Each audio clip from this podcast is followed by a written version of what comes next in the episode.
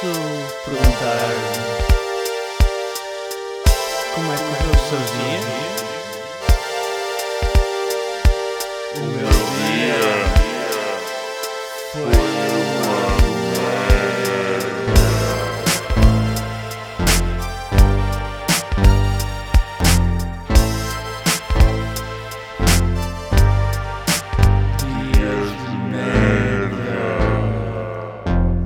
Episódio 50. Siga para bingo. E é verdade, chego à bonita marca de 50 episódios dos meus dias de merda. 50 odisseias audiófilas em que os meus dias durante a pandemia de merda não ficaram melhores. Nem os vossos. Hashtag estamos juntos. Após o desconcertante episódio anterior, no qual tive um colapso emocional podcasteriano, repensei bem as minhas possíveis decisões e ouvi o que os meus fãs me disseram. Ou seja, nada. Obrigado a todos.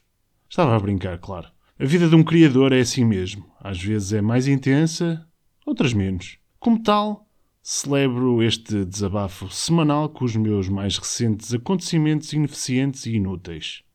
Não estou mais ácido, simplesmente estou a desabafar após o cancelamento de alguns dias de férias que mantém esta corrente de talento a jorrar. Pois é, isto foi demasiadamente gráfico. Querem merda? Então experimentem dar uma seringa com medicação a uma gata e esta expelir para cima de vocês todo um recheio branco viscoso. Não. Não é só o Cosmos que me odeia. A gata Alice também. A compensação tem sido bafejado com uns dias quase fixes de umas férias de merda em Lisboa.